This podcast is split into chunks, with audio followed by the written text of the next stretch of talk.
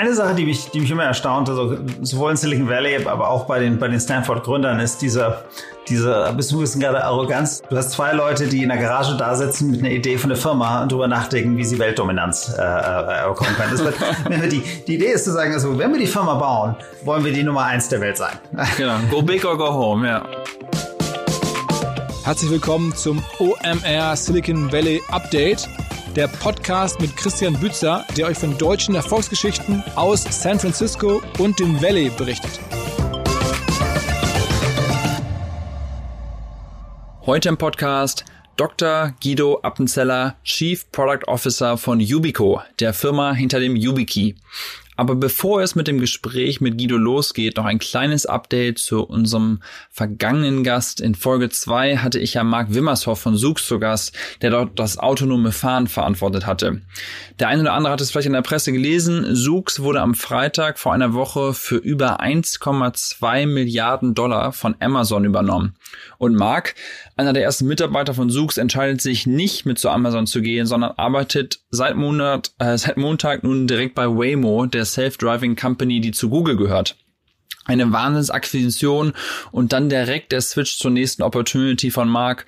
Das ist das, was das Valley auch für mich ausmacht. Ich hoffe, Mark gibt uns in ein paar Monaten ein persönliches Update hier im Podcast, wie es jetzt bei Waymo läuft. Für die, die seine Folge noch nicht kennen, hört auf jeden Fall noch mal rein. Wie gesagt, Folge 2. Aber zurück zu unserem heutigen Gespräch. Guido Appenzeller ist seit über 20 Jahren schon hier im Valley und hat eine Karriere, wie man sie sich nicht besser vorstellen könnte. Vom PhD in Stanford, den er übrigens zusammen mit Larry Page und Sergey Brin, den Foundern von Google gemacht hat, mehr dazu auch gleich noch in der Folge mehreren Unternehmen, die er gestartet hat, bis zum Exit. Unter anderem hat er eine seiner Firmen an HP verkauft, dann bis hin zum Privatflugzeug in der Garage. Die kleine Story erzählt er nochmal am Ende. Äh, einfach eine unfassbare Geschichte, ein unfassbarer beruflicher Erfolg.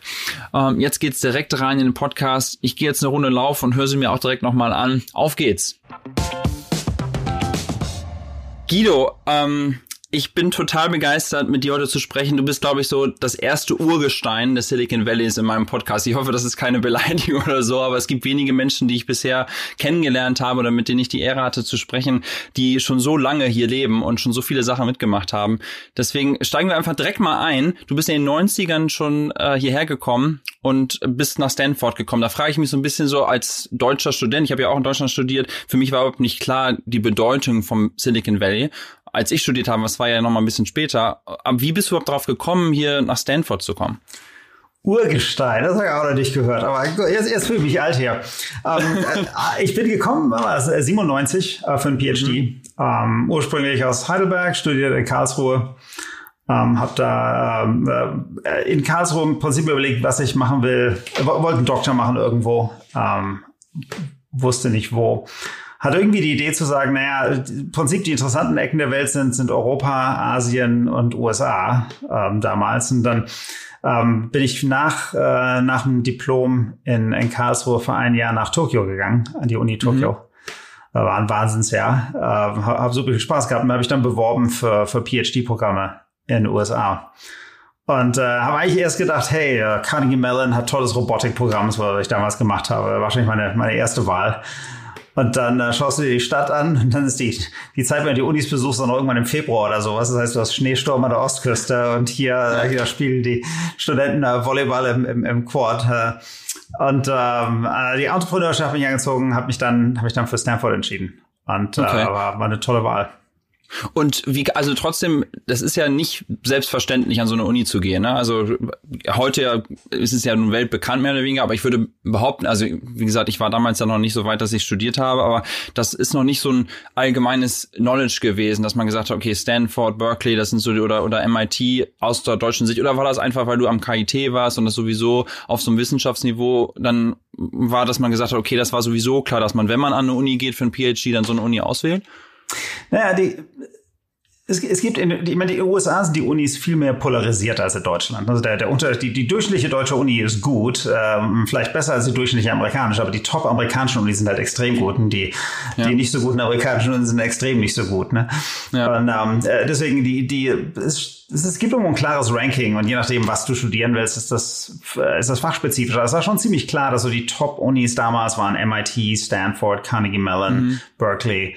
Und äh, habe mich bei denen beworben, auch ein bisschen mit Breite, weil man weiß nicht, wo man reinkommt. Klar. Und ähm, äh, ich meine, es war damals schon so ein bisschen klar, dass Stanford industrienah war als andere Unis. Es ja. ist noch viel industrienäher, aber ja. das fing damals schon so ein bisschen an. Weil das muss man sich schon mal vor Augen halten. 1997, da gab es halt noch kein Google und kein Facebook und kein, also so die ganzen Firmen, die halt hier irgendwie so die Namen sind, weshalb ja viele Leute auch herkommen. Das war ja überhaupt noch nicht klar. Also deswegen frage ich mich so ein bisschen, wie war die Atmosphäre? Also ja. Also was gab's hier für Firmen, wo man gesagt hat, okay, da möchte ich unbedingt arbeiten oder war es einfach nur, dass die Uni gut war, aber das Environment drumherum war noch gar nicht so ausgebildet? Ja, ich meine, es, es gab schon Intel, ähm, äh, die, die, die hier groß waren. Es gab äh, die ganzen uh, Sun Microsystems, äh, gab's noch was noch? Ähm, Adobe. Äh, ja, genau. Ja, es, es gab, es gab schon einiges in Hightech. Stimmt, es gab ein paar. Äh, ja. Yahoo war richtig cool und neu damals. ja. um, und ähm, äh, ich meine, ich bin damals hergekommen in erster Linie zum Studieren. Ähm, das hat ja. sich dann äh, in, in den ersten paar Jahren, also die, es, es war also die, die Anfang, 97 war Anfang der Bubble, ne? 98, 99 war dann so Peak Bubble, wo du wirklich auf eine Party gegangen bist und jeder war gerade dabei, eine Firma zu gründen. Das war völlig, völlig ja. irrsinnig. Also die ja. ähm, extremer als alles, was ich seitdem gesehen habe. Und dann der Bust in, in 2000. Ne? Also dieses ja. ist halt von jeder gründet eine Firma zu, alle Firmen sind, äh, sind, sind, sind bankrott innerhalb von, von einem Jahr oder sowas. War ein, war ein Wahnsinns, ähm, Wahnsinnswechsel.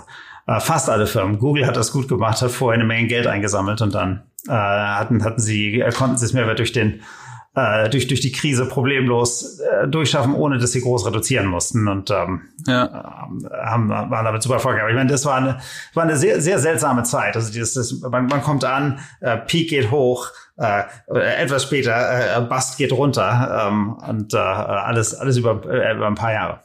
Hattest du das Gefühl, dass du auch was verpasst dann? Also du, ich meine, du bist an der Uni, du gehst auf Partys, jeder startet irgendein Unternehmen und du hast gesagt, nee, du machst aber erstmal deinen PhD. Also war das irgendwie so, dass es, dass man schon so mitgerissen wurde irgendwie? Ja, klar. Ich meine, man, man denkt immer drüber nach, soll ich hier Dropout machen, irgendwo mitmachen oder nicht? Also die, ähm, äh, ich, im Nachhinein, ist es, ist wenn du in Silicon Valley zuverlässig vorhersagen könntest, welche Firmen erfolgreich sind und welche nicht, könntest du beliebig ja. viel Geld machen, ne? entweder als ja. Employee oder als Investor. Ne? Deswegen, ja. es gibt immer äh, mehr, mehr Opportunities, als du, als du wahrnehmen kannst. Und die richtige Opportunity, sie auszusuchen, ist, ist eines der, der, der wichtigsten Skills, die, die, die du haben kannst. Ne? Deswegen. Ja, ähm, absolut. Wenn man deinen Namen googelt, dann kommt man ja nicht um einen Spiegelartikel vorbei, den ja, glaube ich, 2004 mal verfasst wurde, wo du ja gerade über verpasste Opportunities sprichst, muss ich das Thema einmal kurz ansprechen, weil ich das schon als eine Wahnsinnsgeschichte empfinde. Also ich gebe das mal so wieder, wie ich das gelesen habe. Äh, zwei äh, deiner Studienkollegen kommen zu dir und sagen, kannst du uns einen Businessplan schreiben? Mit, du mithelfen sagst, ja, zu schreiben. Ja, Oder mithelfen, genau. Und dann mhm. wollen, wollen die eine Firma gründen und du sagst, nee, ich mache mein PhD vorbei, äh, erstmal fertig und aus der Firma ist dann nachher Google geworden. Jetzt erzähl du mal, wie du es wahrgenommen hast, weil ich finde es einfach breathtaking. So fast richtig. Also die, Larry Zeuge waren auch Doktoranden im, im Doktorandenprogramm ähm, damals. Ja. Ich war, die hatten ja, ich, ich glaube, es hieß Large Scale Web Data Mining Project oder sowas, weil es ist ähm, das, das Forschungsprojekt, in dem sie dran waren. Ich bin zu den Meetings hingegangen, einfach weil ich die super interessant fand. Ne? Also da war klar, ja. dass smarte Leute da waren, haben, ähm, haben erzählt darüber, wie sie Google gebaut haben, haben, haben Vorträge darüber gehalten, dass die ganzen Search, die ganzen anderen Search Engines äh, meinten alle, dass Search äh, nicht mehr wichtig ist. Content ist King. Es ging, äh, ging Video Streaming, war, war damals das, das neue Hippe. Und ähm, äh, haben dann irgendwann sich entschlossen, wir machen daraus eine Firma. Und ursprünglich Backrub und dann irgendwann Google. Erst google.com ja. und dann Google. Ich habe noch ein google.com T-Shirt zu Hause. Okay. Damals hieß alles .com. Ne? Die. Ja, ja, ja. ja, ja. Und, ähm, du hast dann wirklich mit denen zusammengesessen und da war das noch keine Firma und du hast mit denen zusammengearbeitet, also als ob es halt irgendwie Studienkollegen waren. Es waren Studienkollegen. Ja, genau. Ja. Für mich klingt es halt so. Also, ja, die, die damals, äh, Larry Zucker war Doktoranden wie, wie wir alle, ne? Ähm, ja. ähm, ziemlich cleverer, aber, aber ansonsten äh, nicht, nicht anders. Habt ihr den mitgeholfen, den Businessplan zu schreiben? Ich habe eine Kopie zu Hause, irgendwie so fünf, sechs Seiten, sechs sechs Seiten, glaube ich. Mhm. Äh, haben was war damals das Konzept? Also ich weiß nicht, ob du darüber sprechen darfst, aber habt ihr auch damals schon gedacht, okay, man hat dann, also war das der ursprüngliche Businessplan schon, man hat nachher Anzeigen auf den Suchen oder? Prinzip ja. Also die, die, es waren zwei Sachen. Es war einmal die, das, das, das Search Advertising ähm, als Business Model. Das zweite war die ähm, äh, war Paid Search, also für Unternehmen, die eine co-branded Search-Site haben wollen, was ich weiß nicht, ob mhm. Google das heute überhaupt noch macht. Ne? Also es war, war nie ein großes, war nie ein großes Business. Ja. Um, hat eine Financial Wahnsinn. Projection drin, die irgendwie so um Faktor 300 zu niedrig war oder sowas. Also war, war super witzig. Ich meine, es war einfach toll zu sehen, wie die dann ihre Garage in Menlo Park äh, sich, sich, äh, sich, sich angemietet haben. Äh, und dann irgendwie kleines Office in Palo Alto, großes Office in Palo Alto, kleiner Campus in Mountain View, großer Campus in Mountain View, kleiner Jet, Boeing 767. das dann völlig, äh, völlig out of control war äh, äh mit ja. der Zeit. Also wir sind eine Wahnsinnsfirma draus gebaut haben. Ja, äh. Hast du denn noch nach wie vor Kontakt dann mit dem, weil du die aus der Uni so kennst? Oder nicht mehr viel. Dann, ich, ich sehe sie gelegentlich mal bei einer Konferenz. Also Larry sehe ich gelegentlich mhm. mal bei einer, bei einer Konferenz. Aber ich meine, das ist im Prinzip so, die nach so zehn Jahren oder so ist ein bisschen abgebröckelt, weil die einfach hatten, hatten verschiedene Interessen. Ja, äh, äh, ah, trotzdem total, total Wahnsinn. Ich meine, muss ich das mal vor Augen führen, ne, dass, dass man eben da praktisch, du warst bei der Geburtsstunde bei wahrscheinlich einer der oder der wichtigsten Firma der Welt mehr oder weniger dabei. Ne? Das ist ja schon schon Wahnsinn. Und trotzdem, wenn man dann auf deinen Lebenslauf guckt, hast du ja trotzdem unfassbare Sachen geschafft. Ähm, vielleicht gehen wir mal weiter. Also aus der Uni heraus. Leute, ganz kurz noch was sagen. Ja. Ist, ich meine, Silicon Valley ist immer noch eine relativ kleine Community. Also wenn man wenn man guckt äh, zum Beispiel bei den frühen Google-Leuten. Ne? Also wir hatten ähm, ähm, ähm, äh, David Sheridan war einer der beiden, die den Seed, die Seed Round gemacht haben von Google, den Check geschrieben haben, ja. war äh, Professor in Stanford, war auf meinem Thesis Committee. Also der, ja. den sehen wir doch ein bisschen, der ist auch in der Network, Netzwerkindustrie, das heißt, den sieht man gelegentlich. Andreas von Bechtolsheim ja, ähm, auch Deutscher. Äh, auch und auch ähm, ähm, äh, auch Deutscher und auch äh, Seed Investor bei Google war bis vor kurzem auf dem Board von Ubico mit drauf. Das heißt, wir haben äh, den Board Meetings gesehen und Ram Sriram, frühes Boardmitglied bei Google, ähm, äh, ist immer noch auf dem Board von Ubico. Das heißt, irgendwo das, das trifft sich alles noch. Also es ist ein sehr kleiner Kreis, wo man wo dieselben Leute immer wieder sieht. Ja, man hat, du hattest halt sehr viel Glück, dann praktisch zur richtigen Zeit von Anfang an mit dabei zu sein. Ne? Also gerade den, den Andy, ähm, also das ist ja einer der Gründer von Sun Microsystems für die Hörer, die den jetzt noch nicht gehört haben, den Namen auch einer der wichtigsten Investoren wahrscheinlich im Valley. Und ich glaube, ja. ich glaube, der hat irgendwie 100.000 Dollar Google ausgestellt, bevor es eigentlich überhaupt Google war, irgendwie so. Ne, es war, glaube ich, der erste Investor. Also es war eine Seed-Runde. Ähm, also ich, ich weiß ja, nicht, ja. die, genau. weiß nicht, schon incorporated waren, aber es war ganz früh. Ja. Ich meine, das, ja. das ist das, das Verrückte an Stanford inzwischen, dass, dass man, da ist so ein gutes Netzwerk. Man kann die Angel-Runde komplett im Department machen. Ne? ich denke, wir haben wir haben zwei Leute im Stanford Computer Science Department, die so ungefähr eine Milliarde schwer sind, ne? oder, äh, oder mehr als eine Milliarde schwer sind. Das ist irgendwo sehr, äh, inzwischen so, so seltsam, so esoterisch. Äh, es ist eine sehr, sehr witzige Umgebung. Und ja. unglaublich smart. Mir hat, mir hat neulich einer gesagt, im Prinzip skippt man halt, wenn man, wenn man nach Stanford geht, dann skippt man im Prinzip ganz viele Schritte, weil man einfach das Netzwerk direkt hat. Und das ist eigentlich der Haupt-Value, den man eigentlich am Ende des Tages da rausbekommt, wenn man an die Uni geht, wenn man ein Unternehmen gründet aus Stanford heraus oder dass so viele Professoren sagen, ihr müsst eigentlich die Unternehmen gründen, weil wenn ihr es nicht macht, also ihr habt so viel Vorteile mit was für Leuten man spricht, was für Netzwerk man direkt zur Verfügung hat. Es ist noch eine andere Sache, also die, ähm äh, ich weiß nicht, warum ich da hingekommen bin, aber generell ist Stanford sehr gut, sich, sich gute Leute auszusuchen. Das heißt, man lernt unheimlich viel von den anderen Studenten, den Professoren. Es ist nicht unbedingt Lernen im Sinne von in der Vorlesung, sondern einfach, wie die Klar. an Probleme reingehen und sowas. Das ist Michael Dell hat, äh, also ich, ich, ich kenne den Ausspruch nicht, ich weiß nicht, wie er ursprünglich gesagt Michael Dell hat mal gesagt, uh, if, you, if you're the smartest guy in the room, go find another room.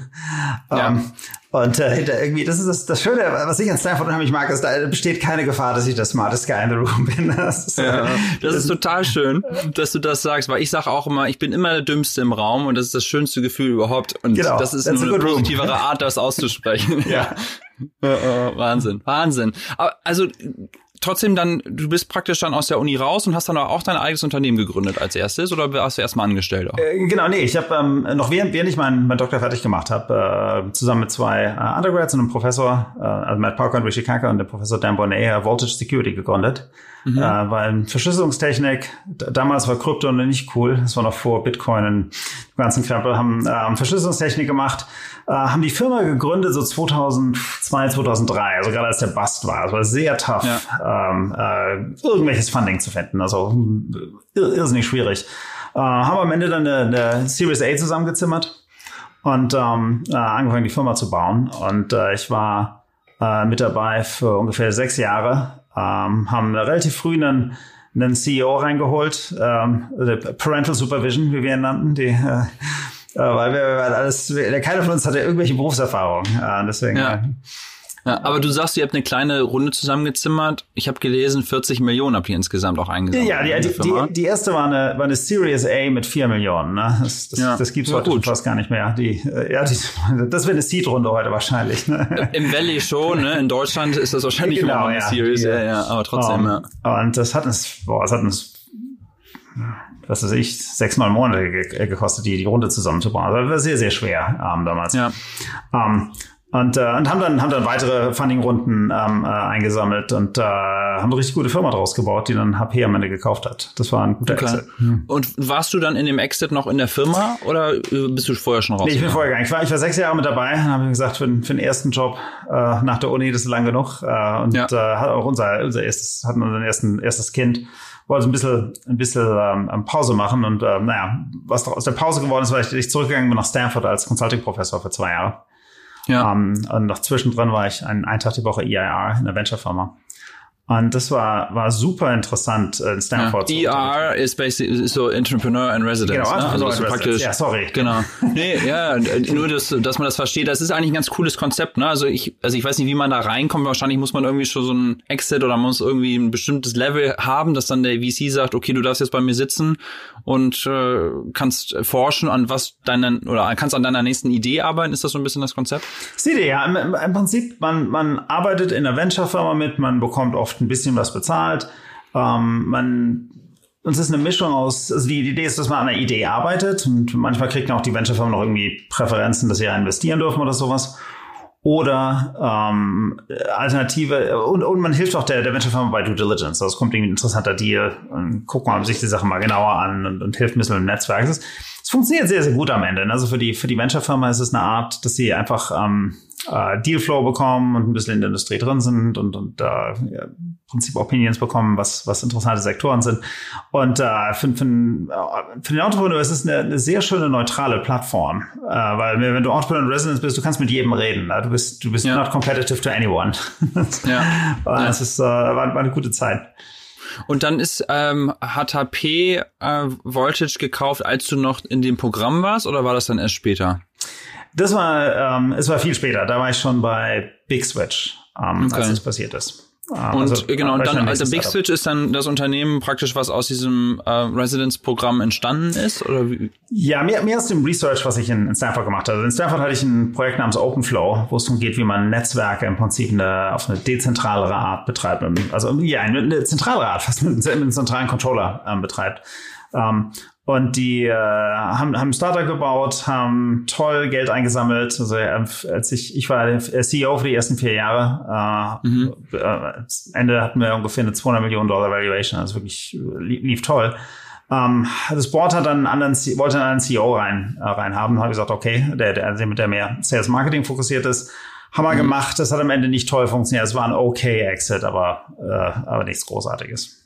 Ja, Big Switch habe ich gesehen, ist jetzt gerade erst verkauft worden, ne? dieses ja. Jahr oder ja, ja. Aber ist da. Und die Summe war niedriger als das Kapital, was eingesammelt war. Ist das richtig oder habe ich das falsch gelesen? Äh, nicht ganz sicher.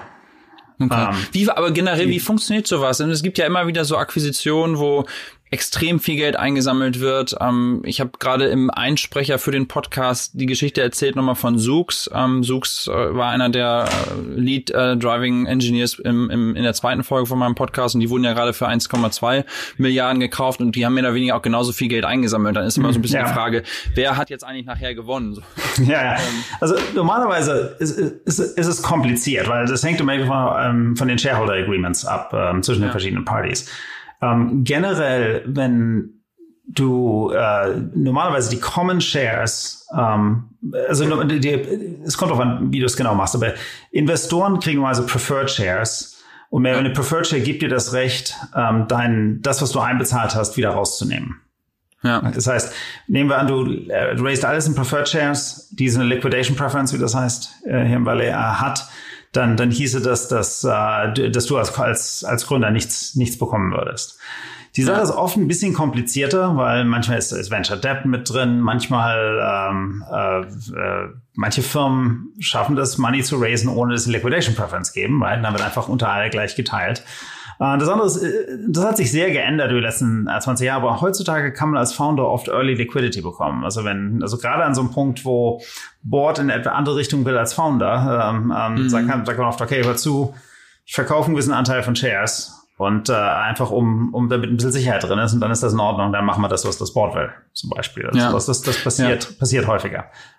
Und nach einer Akquisition will ich ja auch als kaufendes Unternehmen nicht, dass alle Mitarbeiter sofort gehen. Ne? Also im Zweifel will ich ja auch das Talent mit rüberziehen und gebe ihnen dann irgendwie ein bisschen was. Also das macht ja wahrscheinlich ja, schon viel Sinn. Das ist aber eine separate Seite des Retention, die, die Retention-Programme für, für Akquisitionen. Also das sind, meiner Meinung nach ist das für die großen Tech-Firmen äh, einer der größten Fehler, die die oft machen, dass die, die kaufen ein Startup für x Millionen, packen, machen kein Retention-Programm und nach einem Jahr ist, ist, ist, sind die ganzen guten Leute weg. Ne? Und dann hat man im Endeffekt ja. nichts gekauft. Ne? Und die, also die VMware oder sowas, die es teilweise sehr gut machen, das sind oft die Retention-Programme so ein Drittel vom Kaufpreis oder sowas.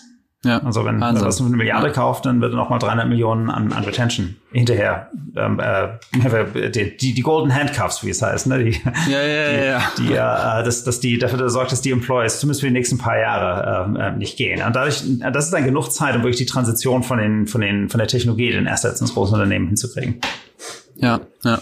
Und jetzt seit einiger Zeit bist du bei ähm, bist du ja bei Yubico. Ja. Ähm, Yubico als Firma, glaube ich, kennen gar nicht so viele, aber euer Produkt kennen extrem viele Leute. Also selbst hier so im Valley, ich, ich wusste, ich benutze euer Produkt. Ich wusste nur gar nicht die Firma dahinter, weil mir das Produkt einfach so gegeben wurde von meinem IT-Support.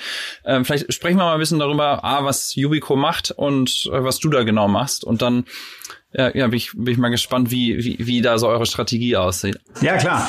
Also Yubico macht, macht Security Keys. Und äh, Security sind so kleine USB-Token, sieht so aus wie so ein Thumb Drive, wo du, wo du Sachen drauf speicherst. Bisschen robuster.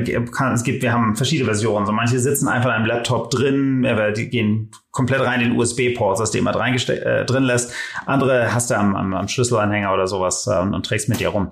Die, die Kernidee von einem, von einem Security Key ist, dass es äh, eine sehr sichere Form der äh, Authentisierung ist. Authentisierung, Authentication, ist das richtig? die ganzen Fachwörter auf Deutsch sind schwierig. Ja. Die, ähm, ähm, also wenn ich mich ähm, anmelden will, zum Beispiel bei Gmail oder sowas, normalerweise nutze ich ein Login und ein Passwort. Und das Problem ist, dass äh, Login und Passwort kann man einfach äh, äh, fischen. Also ich, äh, wenn jemand schafft, mich zu überzeugen, zu einer falschen Webseite zu gehen, fakegoogle.com oder sowas, und ich merke das nicht. Ich tippe da mein Login-Passwort rein, kann jetzt äh, der, der, der, der Attacker, also der, der Angreifer hier, ähm, ähm, die, dieses Login-Passwort benutzen, sich damit mein Gmail-Account ähm, einloggen. Ähm, mit dem Security Key funktioniert das nicht. Also wie ein Security Key funktioniert, ist, dass du mir bei meinem Account sagst, ich möchte zusätzlich einen Security Key für das Account einrichten. Sobald er eingerichtet ist, äh, wenn ich mich einen neuen Rechner einlogge, muss ich den Key reintun, den, den Kontakt berühren ähm, äh, kurz und dann, äh, dann bin ich drin. Und ähm, die, das, das Schöne an diesem Handshake ist, dass selbst wenn ich das mit der Phishing-Webseite mache, dann kann die Phishing-Webseite damit nicht ins richtige Account einbrechen. Einfach weil diese Protokolle ja. sehr clever sind. Also die, die ja. nehmen den Domain-Name zum Beispiel und hashen ihn mit rein, sodass mir plötzlich da Fake Google drin steht. Und wenn sie das dann an Google präsentieren, tut das nicht mehr. So. Also ja für einen, für einen, ähm, also ich, ich kann, ich kann Security Keys, ich hatte einen Security Key, bevor ich, äh, ebenfalls, bevor ich von Ubico was wusste, weil die, viele Leute, die angefangen haben zu nutzen.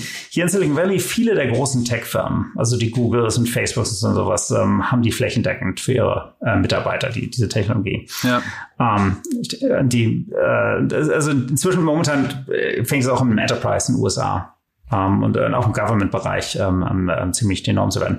Die Keys sind billig und einfach unheimlich secure. Also Google, äh, Urs Hölzler, der, der Infrastrukturchef, da hat vor ein paar Monaten getweetet, sie immer noch kein Compromised Account haben von ihrem Advanced Protection Program. Und das Advanced Protection ist die ist die äh, highest äh, Tier von den von den Google Accounts, wenn du was ich Dissident bist oder Political Activist oder eine Election Campaign managed oder sowas. Ne? Mhm. Und äh, dafür das sind, das sind Security Keys required. Und sie hatten vorher eine Studie herausgebracht, wo sie, wo sie 350.000 äh, also Angriffe auf 53.000 Accounts sich angeschaut hatten. Und es war kein einziges, das ein Security Key hatte, ist compromised worden. Diese Dinger sind, sind extrem sicher und äh, ziemlich kostengünstig. Ne? Also die, die fangen an bei so 20 Dollar inklusive Shipping. Ja. Um, ähm, und das ist halt eine gute Kombination. Also einfach, dass man, dass man wäre ein der, wenn man sich die Statistik anschaut, für die, für die Hacking-related Breaches in, in Firmen, ähm, ja. 82 Prozent äh, äh, bei 82 Prozent dieser Breaches werden, werden irgendwo Credentials gestohlen. Also äh, typischerweise Login Passwort gestohlen und, und, und wieder ja. benutzt. Mit dem Security Key kann man das komplett eliminieren. Und damit kann man ja. einfach einen, einen, einen, massiven Schritt nach vorne machen in, in, in, in Systemsicherheit in, in großen Unternehmen.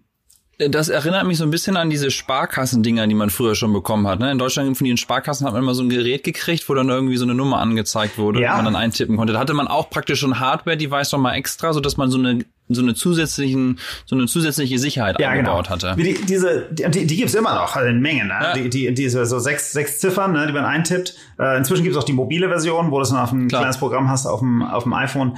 Das Problem mit denen, also es gibt zwei Probleme mit denen. Das, das erste ist, ähm, sie sind viel unsicherer. Also dadurch, dass die können immer noch gefischt werden. Also ich, wenn ich zur Phishing-Seite gehe, meinen Six-Digit-Code eintippe, äh, der Fischer schnell ist, kann er den benutzen für die richtige Webseite, ist drin. Nein? Ja. Und der muss heutzutage nicht mehr schnell sein. Es gibt fantastische Open Source Packages auf GitHub, die den Prozess komplett automatisieren. die, sehr, sehr, sehr äh, entwicklerfreundlich inzwischen für die, für die Malware-Entwickler. Ja. Um, ähm, und die mit dem mit dem äh, mit dem Security Key, äh, der ist sehr phishing resistant, also normale Phishing Attacke von, von der Art funktioniert. Ich, ich müsste was was viel komplexeres machen, wo ich mehrere Systeme äh, komponentiere. Ähm, die, mhm. die zweite Sache ist, es ist auch benutzerfreundlicher. Also wenn ich zum Beispiel den den Nano, also so einen YubiKey Nano habe, der der immer im USB Port drin sitzt. Ich weiß nicht, was du ein. Hast du denn welche, welche Version hast du? Die die drin Genau, sitzt? ich habe dieses Ding, der, der praktisch in dem Port drin sitzt, genau, damit ja. der nicht so raustickt, was a hässlich ist und b nervt, weil dann äh, kann man ihn schlecht transportieren und so weiter. Genau, ja. also das, ja. das Ding, was immer drin ist. Wenn du dich ähm, ähm, authentisieren willst, du berührst nur kurz den Kontakt. Ne? Ja. Und das ist viel schneller als, oh, wo ist mein Phone? Phone, ähm, ja, genau, ja. äh, Face ID, probieren wir nochmal Face ID, klappt nicht. Äh, Nummerncode, um Phone zu entlocken, App öffnen äh, äh, und dann in, in der App den richtigen Code raussuchen. Hier ist die Nummer und reintippen, vielleicht ist es schon expired. Ne? Also das ist, äh, ja. äh, das ist einfach eine, eine viel angenehmere. Ein Graus. Ja. Genau. Das ist aber ja hauptsächlich auf Unternehmensseite, aber ich denke mir halt auch mal so gerade auf der privaten Seite ist es eigentlich auch total wichtig, dass man das da überall einsetzt. Und da ist es, ich meine, es gibt jetzt immer so Two-Factor Authentification jetzt von verschiedenen Portalen und Instagram hat mich gerade gestern aufgefordert, jetzt ein Two-Factor äh, zu machen und dann läuft das halt über eine SMS und mit dem Code und so, aber da, wie du sagst, dann musst du ja immer noch tippen und alles ist so viel Hassel. Ist das der Markt, in den ihr eigentlich nachher am Ende des Tages geht, dass das auch jeder Privatmann benutzt oder ist das eigentlich wirklich so ein B2B-Business? Es ist beides. Äh, die, wir haben, wir haben äh, ein großes Consumer-Business, also gerade die, die, die Prosumer inzwischen sind ist es sehr, sehr weit, sehr weit verbreitet. Äh, einfach verkauft über unsere Webseite oder Amazon. Ähm, ja. Wir haben da auch äh, so Applikationen, also ist ein Authentic, du kannst zum Beispiel, wenn du, wenn du diese Six-Digit-Codes immer noch benutzen willst, kannst du machen und du kannst ihn auf einen YubiKey packen, damit die nochmal, noch mal sicherer sind. Ne? Ja. Ähm, äh, aber das, das größte Business inzwischen ist, ist Enterprise, äh, die großen Tech-Firmen und Government. Ne? Also, weil die, wir haben inzwischen halt Deployments, wo mal Hunderttausende von Keys ähm, deployed werden. Ne? Und das ist, äh, ja. dann sind halt andere Nummern, andere Zahlen, viel höhere Komplexität. Ne?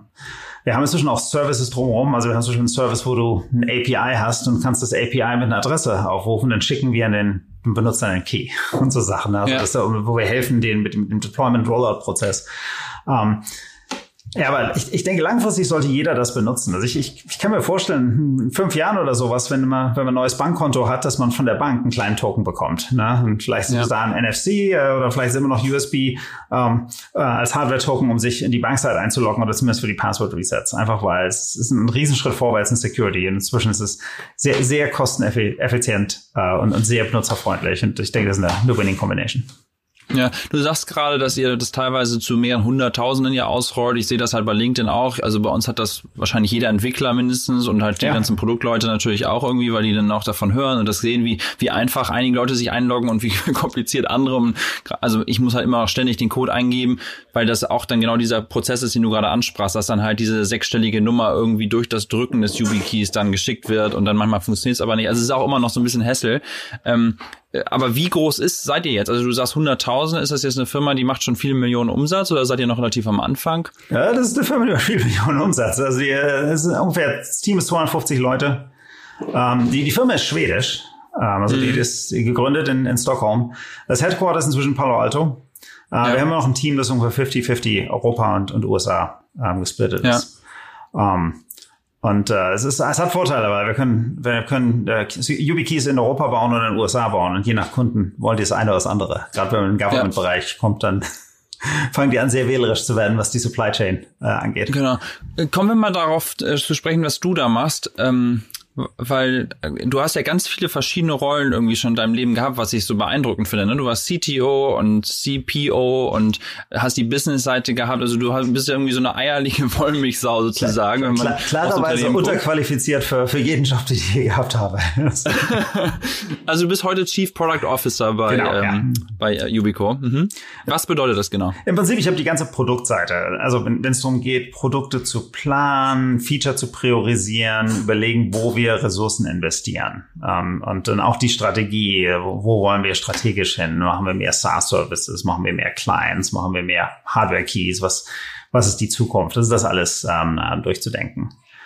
Okay. Und das ist, ähm, äh, ist es neu. Ich war, hat, hat noch nie vorher einen, einen Job auf der Produktseite. Ich meine, andererseits, die äh, Product Management ist ein witziger Job, weil ähm, es ist sehr, ähm, ist es relativ breit aufgestellt. Also Engineering ist ein bisschen schmaler. Ich fokussiere mir wirklich darauf, das Pro Produkt zu, zu entwickeln. Als, ähm, als Produktmanager geht es äh, darum zu verstehen, was machen die Entwickler mit dem Produkt, aber andererseits auf der anderen Seite auch, wie sieht der Markt aus für das Produkt. Ne? Und ähm, im Prinzip, wenn es irgendein Problem gibt, um das Produkt zu bauen, wo es nicht klar ist, wessen Problem das ist, dann ist es dein Problem.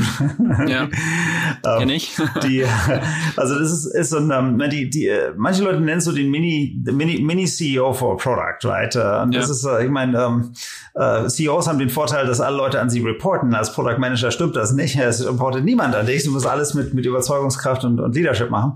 Ähm, aber es ist ein, ist, ein, ist ein sehr interessanter Job, weil du wirklich holistisch drüber nachdenkst und ähm, mhm. wie man, wie man sowas äh, in den Markt bringt. Und ihr habt ja nun auch die Herausforderung, dass ihr nicht nur Software habt, sondern Hardware und Software. Ne? Man sagt Correct, ja immer, und nichts ist, äh, äh, nichts ja und das auch noch, ne? Nichts ist härter als Hardware. Ähm, und die Firma kommt aus Schweden und ist hier schon länger dabei. Also also das alles miteinander zu verbinden und das auch das zu verstehen, die verschiedenen Bereiche, das ist ja viel schwieriger. Also ich bin Produktmanager bei LinkedIn, ich muss nur Software verstehen sozusagen. Ne? Das ist deutlich einfacher in der Kombination wahrscheinlich. Ja, aber ich, ich meiner Meinung nach ist Ubico eine Softwarefirma weil mhm. im Prinzip die, die, die Differenzierung von seinen Keys ist in der Firmware, die drauf ist, und der, der Software und den Services, die wir außen rumbauen. Ich meine, wir haben, ja. ähm, wir nehmen Hardware sehr ernst, wir, wir stecken da richtig äh, Energie und Zeit rein, wirklich zu gucken, wie wie kriegt man so ein, so ein YubiKey robust zum Beispiel? Ne? Also unsere Keys sind waterproof, ne? das ist also Wasser, wasserfest. Äh, wir haben Videos, wo jemand, die mit, irgendwie mit, jemand taucht und, und mit dem Unterwasser-USB-Case ein, ein, iPhone benutzt mit dem YubiKey, funktioniert ohne Probleme. Wir hatten einen YubiKey, der von einem Hund gegessen worden ist und auf der anderen Seite wieder rauskam. Äh, kam, der funktioniert ja, ohne Probleme. Ist nicht, nicht recommended, aber ja. Ähm, das heißt also, die, die Hardware matters. Ähm, aber ich denke, am Ende ist es eher im, im Sinne von wie Hardware matters für Apple oder so. Also eine Apple ist heutzutage auch eine Software- und Services-Firma. Ne? Es ist nicht mehr eine nicht mehr eine, äh, eine Hardware-Firma, aber trotzdem, die Hardware ist immer noch ein Differentiator, mit der sie sich abheben ja. können von der, von der Konkurrenz. Ja. Gibt's denn da viel Wettbewerb auf diesem Key-Segment? Also wie gesagt, ne, für mich war YubiKey total das Wort und ich habe immer gar nicht hinterfragt. Das war irgendwie so, ja klar, es ist ja. ein YubiKey. Ähm, Gibt es andere Firmen, die was ähnliches machen? Es ist, ich meine, das ist alles standardsbasiert, also ja klar. Ähm, äh, ehrlich gesagt, unser Hauptcompetitor ist, ist, ist wahrscheinlich Doing Nothing. dass die, also dass die äh, Unternehmen einfach bei Login und Passwort äh, ähm, behalten und einfach mal hoffen, dass, dass nichts passiert. Ne? Wenn was ja. passiert, dann, dann haben wir plötzlich einen guten Kunden. Aber ja. äh, bis dahin zumindest da nicht. Ist das dann der beste Marketingkanal eigentlich? Also inbound darauf zu warten, dass bei jemandem was passiert? Also wie kriegt man so ein Produkt an Mann? Weil auf der Consumer-Seite habe ich jetzt nichts gefunden in meinem Research, dass ihr irgendwas macht. Also die, die ähm, das Beste ist ehrlich gesagt Word of Mouth und dann, dann E-Commerce Sales aus den Enterprise Sales werden. Also wir haben einfach, ja. also es ist ein klasse Produkt. Äh, wir haben oft CISOs oder sowas, die das einfach mal für sich selbst probieren und dann, was weiß ich, eine Box mit zehn Keys kaufen äh, und das in, den, mit, mit ihrem, in ihrem Department probieren und dann mit dem ganzen Security-Team mit 100 Keys und plötzlich klingelt dann das Telefon, ist jemand dran so, ja, im Prinzip, wir haben den, den Proof of Concept schon gemacht, wir würden jetzt gerne 100.000 Keys kaufen. Und sagen, wow, das ist, das ist ein, ein Traum von einer Sales Motion. Also das, ja. ähm, dieses, dieses, dieses E-Commerce, Trial and Error und dann, dann Deployment ist, ist, ist, ist unglaublich powerful für uns. Ist das auch vielleicht so ein Ding, was vielleicht aus dem Silicon Valley immer wieder passiert, dass einfach Unternehmen geile Produkte bauen, die am Ende gar nicht so viel Marketing brauchen. Also klar, man braucht natürlich irgendwie ein Marketing, das will ich nicht runterspielen, aber ich habe immer so ein bisschen das Gefühl, eine meiner Lieblingsstories immer im Airbnb gegen, äh, jetzt habe ich den Namen schon wieder fast vergessen. In, in Deutschland gab es ja auch mal so ein deutsches Airbnb. Ähm, Wimdu. Und Wimdu hat unfassbar viele Marketing ausgegeben, hat die krassesten Kampagnen gebaut und die haben, also die waren wahrscheinlich mal von der Anzahl der Listings größer als Airbnb, weil die vor allen Dingen auch total global direkt aufgestanden, äh, aufgestellt waren. Aber dann am Ende des Tages haben sie es nicht geschafft, das Produkt so sticky und so gut zu bauen, dass sie survived haben. Ne? Und Airbnb hat natürlich auch Marketing gemacht, aber hat einfach viel mehr über die Experience, über dieses End-to-End-Ding nachgedacht und die ganzen Services drumherum gebaut.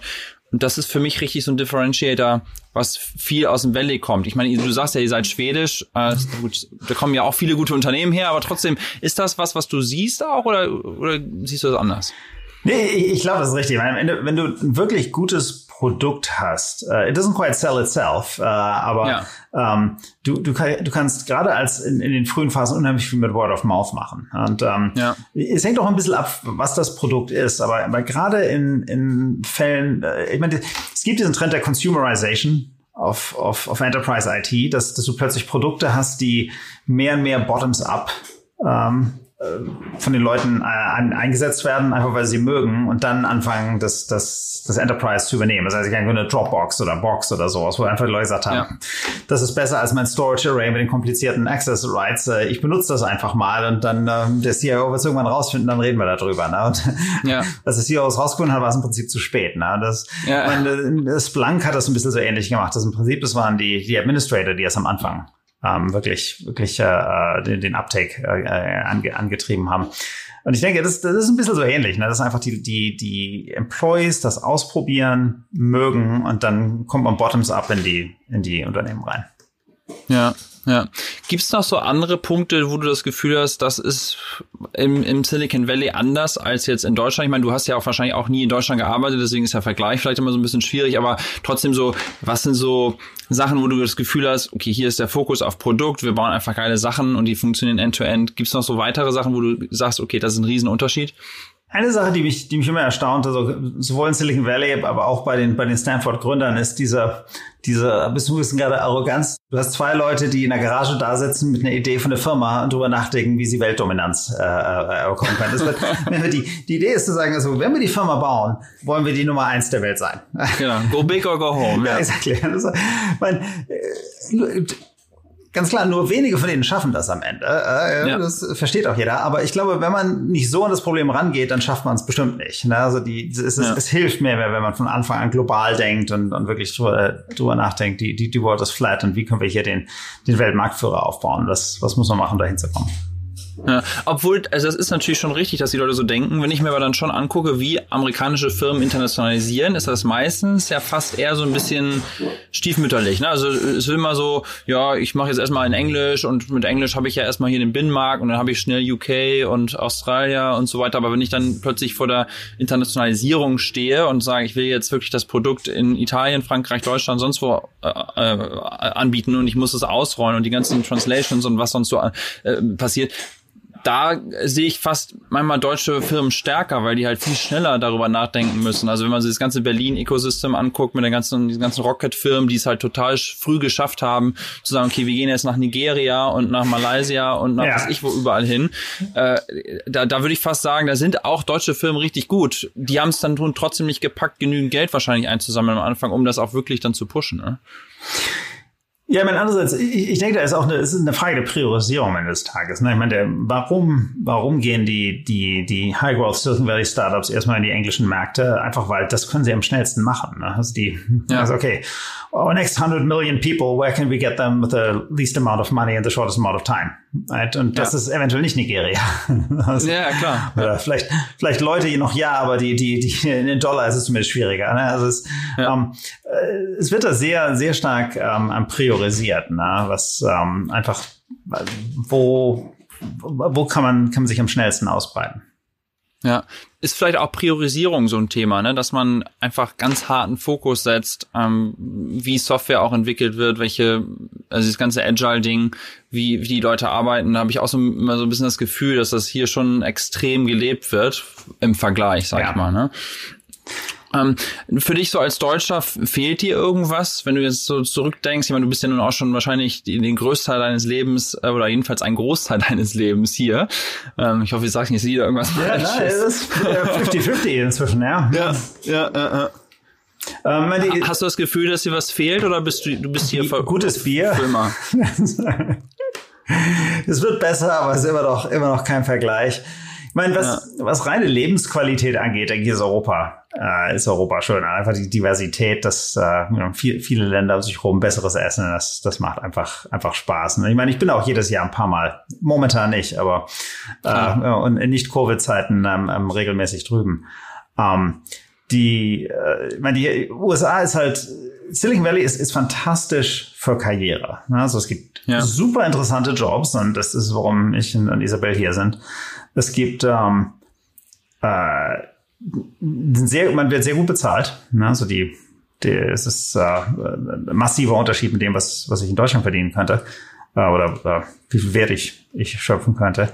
Ähm, es ist, alles ist kompetitiv, was überhaupt keinen Spaß macht. Ne? Also wenn es mal ein gutes Restaurant gibt, gut luck eine, eine Reservierung äh, zu bekommen. Ne? Also die ja. ähm, und das ist also einfach was Schulen angeht, was was Housing angeht, ist alles alles extrem teuer und und selbst wenn man Geld mitbringt, ist es extrem schwer irgendwas äh, irgendwas zu bekommen. Ähm, das macht ja. das macht wenig Spaß. Ne? Ähm, aber es ist halt it's a package ne? und ähm, ja. Wetter ist gut. Ja. Ja, für mich auch einer der ausschlaggebenden äh, Kriterien auf jeden Fall. Äh, ich meine, du hast ja jetzt eine Wahnsinnsgeschichte. Ne? Du warst von Anfang an irgendwie dabei, was hier so auf der Softwareseite jedenfalls passiert ist. Du hast Exits hinter dir. Wahrscheinlich bist du finanziell dadurch irgendwie abgesichert und unabhängig. Du bist in einer wahnsinns wachsenden Firma jetzt. Was hat man dann noch so für Ziele ähm, in der Position? Unternehmerisch, privat? Sagst du, okay, ich arbeite jetzt noch fünf Jahre und dann kaufe ich mir eine Range und äh, lehne mich zurück oder wie geht's weiter bei dir? Eine gute Frage. Ja. Keine Ahnung. Aber ich kann mir nicht vorstellen, irgendwann zu retiren. Ich glaube, die meisten Leute, die das hier machen, sind eher Überzeugungstäter, ne? Die, äh, ja. denen das, denen das einfach Spaß macht.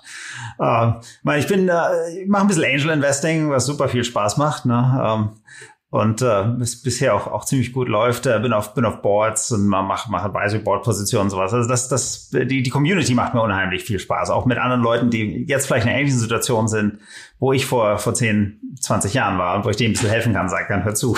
Die, den, den Fehler habe ich schon mal gemacht, äh, mach mach einen anderen stattdessen, die ja. ähm, äh, dass denen ein bisschen helfen kann, manche von diesen Sachen zu zu navigieren. Ähm, äh, Ziele, ich äh, momentan äh, Yubico, also meine Hoffnung ist, dass man die zum IPO bekommt. Ne? Das wäre ja. wär was Neues, was ich noch nie gemacht habe. Das ist ein, ja. ist ein worthwhile, worthwhile Goal. Ähm, und dann mal schauen. Äh, ich meine, bisher Silicon Valley ändert sich schnell. Und in der Vergangenheit, ich bin das immer relativ opportunistisch angegangen. Was, wenn, wenn in dem Moment, wo ich merke, was ich jetzt mache, gefällt mir nicht mehr, ich will was Neues machen, dann guck mal einfach mal breit. Was sind denn die Optionen? Und ähm, deswegen, keine Ahnung, wo ich in fünf Jahren sein werde. Ja, ja. Ja, ich glaube auch, das ist auch so eine Lebenseinstellung hier, ne, dass die Leute einfach reagieren auf das, was kommt, statt jetzt ewig lange in, also ewig lange sich zu überlegen, wo geht's denn überhaupt hin und so, weil einfach so viele Opportunities ständig um die Ecke kommen, dass man sich gar nicht so viel Gedanken machen muss eigentlich, ja. was so passiert. Ja, also ein, eine Wahnsinn-Story. Ähm, vielen, vielen Dank, dass du das mit äh, mir und meinen mein, äh, Podcast-Hörern äh, geteilt hast. Äh, total spannend. Ähm, ja, ich äh, und das noch am Sonntag. das, äh, also, danke fürs Verschieben. ja, großartig. Ich hoffe, deiner Hand und deinem Fuß geht's besser. Ich hatte, äh, du hast ja mir gesagt, du bist irgendwo gestürzt äh, im äh, im, äh, auf einer Wanderung. Ja, im, äh, im Yosemite National Park. Und dann musste oben auf Nevada Falls. Und dann muss man auch runterlaufen mit dem ver verknackten Knöchel. Drei Stunden hat keinen Spaß gemacht. Ja. Und dann das Flugzeug zurückfliegen, das war das andere Problem. Fliegst du selber auch? Ja, oder? Wir, wir haben ein kleines Flugzeug. Ah. Also okay. ist einfach schön, um, um so die Nationalparks hier zu erreichen. Ja, war, das ist übrigens, das, das ist übrigens ein interessantes Thema, muss ich noch mal ganz kurz drüber sprechen, weil das ist, klingt auf den ersten Blick natürlich total absurd, dass man ein Flugzeug hat und dass man selber fliegt. Aber wenn man sich die Kosten anguckt, also gerade im Vergleich, also ich habe einen Freund, der hat auch ein Flugzeug und wenn man dann mit dem Äh, also der erzählt das dann immer, wenn man dann einfach irgendwie vier Leute einpackt und was das so ein Flugzeug eine Stunde kostet, ist das eigentlich nicht viel anders als ein Auto so ungefähr. Ne? Ja, also es Mensch, ist, hängt vom Flug, Flugzeug ab, so eine Ghost Street Klar, natürlich. kostet, ne? aber die, Natürlich, die kleinen ja. Props und Turboprops sind, sind sehr, sehr bezahlbar. Sie, sie, sie sparen einfach eine Menge Zeit. Ne? Also, Ja, ja, ja, Wahnsinn, Wahnsinn. Ja, vielen, vielen Dank. Äh, auf jeden Fall äh, hat mir sehr viel Spaß gemacht und äh, ja, vielleicht äh, bis bald mal irgendwann. danke für die Einladung, Christian. Hat mich gefreut. Mach's gut, danke. Ne? Ciao. ciao.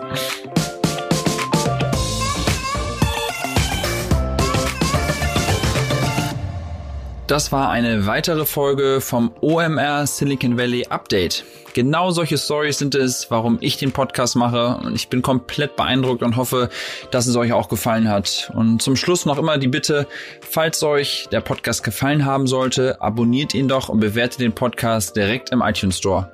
Und weil nach dem Podcast ja bekanntlich immer vor dem nächsten Podcast ist, noch ein kleiner Hinweis auf äh, die digitalen Vorreiter. Christoph Bosek hatte mich selber dort im Interview. Also für alle die, die mich nicht so gut kennen und mal wissen wollen, wer ist eigentlich dieser Christian Bützer, der da diesen Podcast macht, hört euch das ähm, oder den Podcast von Christoph Bosek, die digitalen Vorreiter, die aktuelle Folge an.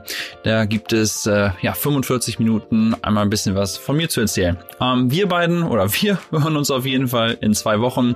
Ich freue mich. Dieser Podcast wird produziert von Podstars bei OMR.